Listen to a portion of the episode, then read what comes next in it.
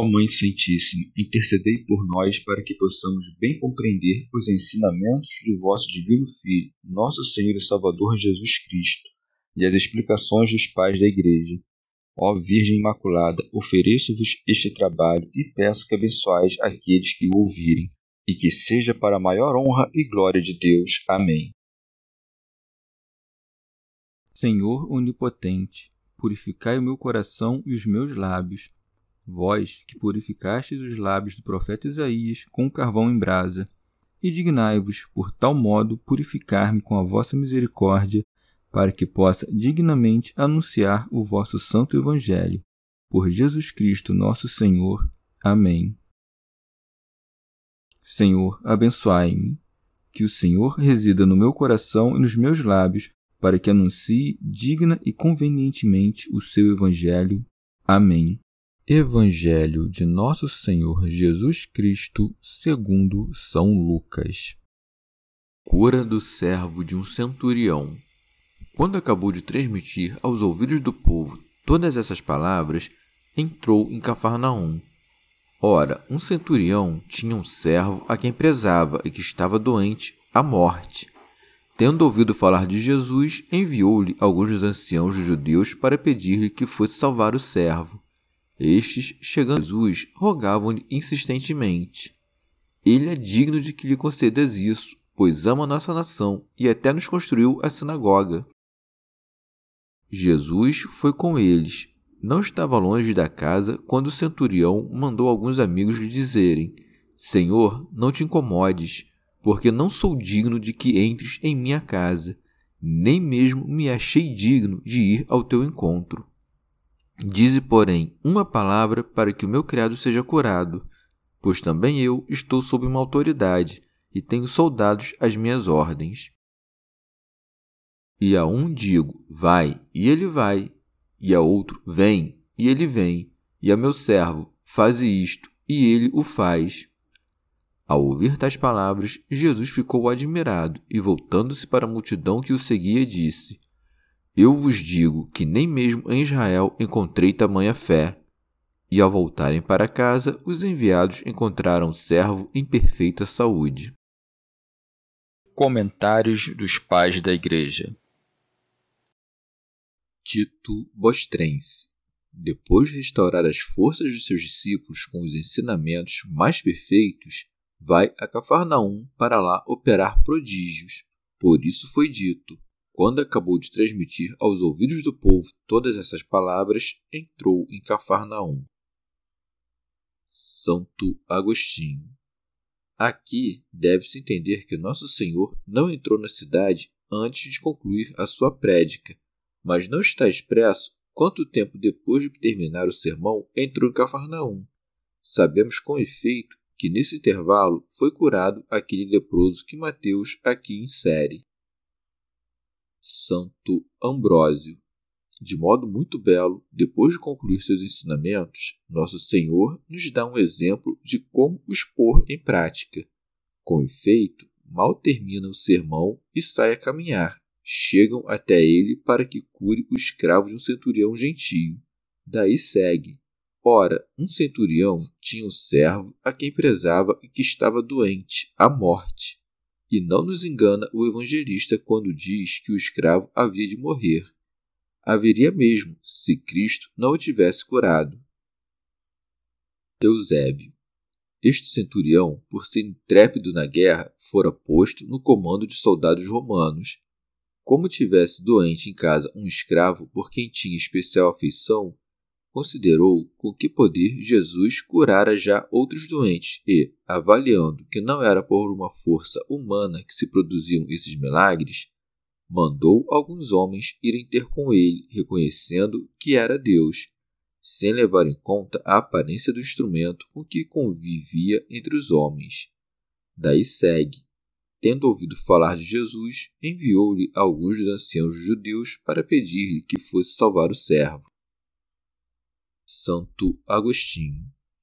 Como então poderá ser verdade o que Mateus conta, que aproximou-se dele um centurião, se ele não foi até Jesus em pessoa? Ora, se prestarmos atenção a esta passagem, entenderemos que Mateus não se afasta do modo comum de falar. Pois, se é possível dizer que alguém chegou por intermédio de outras pessoas, tanto mais será possível dizer que, por intermédio de outras pessoas, alguém se aproximou. Não é absurdo, pois, que Mateus, no momento em que o centurião se aproxima de Jesus por intermédio de outras pessoas, tenha dito, por brevidade, que ele mesmo se aproximou de Jesus, em vez de dizer que mandou outros lhe entregarem seu recado. Pois, quanto maior foi sua fé, tanto mais se aproximou de Jesus. São João Crisóstomo. Como é possível que, segundo Mateus, o centurião tenha dito: Não sou digno de que entres na minha casa, se, segundo Lucas, ele roga que vá até sua casa? Parece-me que Lucas insinua aqui as lisonjas dos judeus. É crível, com efeito, que o centurião, querendo sair ele mesmo de casa, tenha sido retido pelos judeus, que o lisonjeavam e diziam: Nós mesmos iremos e trairemos aqui por isso é que seus rogos são cheios de adulação, como segue. Estes, chegando a Jesus, rogavam-lhe insistentemente. Ele é digno de que lhe concedas isso, pois ama nossa nação e até nos construiu a sinagoga. Teria sido melhor se tivessem dito: ele mesmo queria vir para suplicar, mas nós o retivemos em vista de sua desgraça e do cadáver que jazia na casa ou ainda se lhe tivessem exposto à imensidade da sua fé. Por inveja, contudo, não queriam revelar a fé do homem, para não parecer grande aquele a quem os rogos se dirigiam. Além disso, não há contradição nenhuma se Mateus dá a entender que o centurião não era israelita, e Lucas diz que ele edificou a sinagoga, pois podia muito bem não ser judeu e mesmo assim ter construído a sinagoga. São Beda. Os judeus, por esta fala, mostram que, assim como nós fazemos com a palavra igreja, também eles não chamavam de sinagoga apenas a reunião dos fiéis, mas também o lugar onde se reuniam. Eusébio. Os anciãos dos judeus pedem a graça em retribuição da pequena soma que o centurião havia despendido para construir a sinagoga mas Nosso Senhor decide acompanhá-los por motivos maiores. Quer, por meio da sua virtude, gerar a fé em todos os mortais. Daí segue: Jesus foi com eles. Santo Ambrósio. Nosso Senhor foi com eles não porque fosse incapaz de curar à distância, mas para dar um modelo de humildade. Não foi até o filho do funcionário real para não parecer que tinha alguma consideração pelas riquezas. Aqui, porém, ele foi para não parecer que desprezava a condição servil do escravo do centurião.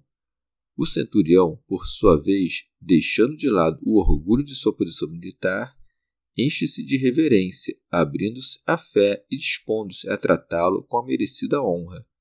Daí segue não estava longe da casa quando o centurião mandou alguns amigos lhe dizerem: Senhor, não te incomodes. Compreendia, com efeito, que não era pelo poder do homem, mas pelo poder de Deus que Cristo dava a saúde aos homens. Os judeus quiseram gabar-lhe o prestígio. O centurião, porém, declarou-se indigno não apenas do benefício, como também de receber o Senhor, porque não sou digno de que entres em minha casa. São João Crisóstomo. Depois que se viu livre do aborrecimento dos judeus, o centurião mandou amigos para dizer a Jesus: Não penses que não vim até ti por preguiça, é que me considerei indigno de te receber em casa. Santo Ambrósio. Lucas diz muito oportunamente que o centurião não foi ter com Jesus em presença, mas mandou amigos ao seu encontro, para não parecer que, por sua presença, despertava o pudor do Senhor e o convocava a alguma obrigação, desde as alturas do seu elevado posto. Daí segue: Nem mesmo me achei digno de ir ao teu encontro. Dize, porém, uma palavra para que o meu criado seja curado. São João Crisóstomo. Vê aqui como o centurião tem a opinião correta sobre o Senhor. Não despede, mas apenas manda. e receando que o Senhor lhe recusasse a graça, apesar de sua humilhação, acrescenta: Pois também eu estou sob uma autoridade e tenho soldados às minhas ordens. E a um digo: Vai, e ele vai, e a outro: Vem, e ele vem, e ao meu servo: Faze isto, e ele o faz. São Beda. O centurião declara-se subalterno à autoridade do tribuno ou do governador mas diz que, não obstante, tem poder sobre seus inferiores, dando com isto a entender que Jesus, por ser Deus, tanto mais poder tem de cumprir tudo o que queira, não apenas por meio de sua presença corpórea, mas pelo ministério dos anjos. Com efeito, quer as doenças dos corpos, quer as forças contrárias ao homem haviam de ser repelidas tanto pela palavra do Senhor quanto pelo ministério dos anjos. São João Crisóstomo. Aqui deve-se notar que este verbo faze designa uma ordem dirigida a um servo. Por isso Deus, ao criar o homem, não diz ao unigênito faze, mas sim façamos o homem, para manifestar por meio desta forma verbal de conformidade e concordância a igualdade entre eles. Como, portanto, percebia em Cristo um senhorio acima de todos os outros, por isso é que diz: Dize uma só palavra, porque também eu digo ao meu servo. Cristo, por sua vez, não repreende, antes lhe robustece a intenção. Daí segue. Ao ouvir tais palavras, Jesus ficou admirado. São Beda. Mas quem criara no centurião a fé, senão aquele mesmo que a admirava? E mesmo que outra tivesse criado, por que a haveria de admirar quem sabe todas as coisas de antemão? Quando, portanto, o Senhor admira, quer dizer que é para nós admirarmos. Todas essas emoções, afinal, quando aplicadas a Deus, não são sinais de perturbação na alma, mas do ensino de um mestre. São João Crisóstomo. Para que te fique bem claro que o Senhor disse isto para instruir os outros, com muita prudência, o evangelista o patenteia, acrescentando: Eu vos digo que nem mesmo em Israel encontrei tamanha fé. Santo Ambrósio, se leres, em Israel não encontrei tanta fé em ninguém, a compreensão é simples e fácil. Se, porém, leres, como os gregos, nem em Israel encontrei tanta fé, a fé desse homem é posta à frente até mesmo dos eleitos e dos que enxergam Deus. São Beda não fala aqui de todos os patriarcas e profetas do passado, mas dos homens da sua época, cuja fé é inferior à do centurião, porque foram ensinados pelos avisos da lei e dos profetas. Este homem, porém, sem que ninguém lhe ensinasse nada, creu por conta própria. Santo Ambrósio. Ao mesmo tempo em que é enaltecida a fé do amo, é fortalecida a saúde do escravo. Daí segue. E ao voltarem para casa, os enviados encontraram o servo em perfeita saúde. Os méritos do amo, portanto, podem aproveitar também aos escravos, não apenas por causa da fé, mas também pelo zelo e disciplina. São Beda.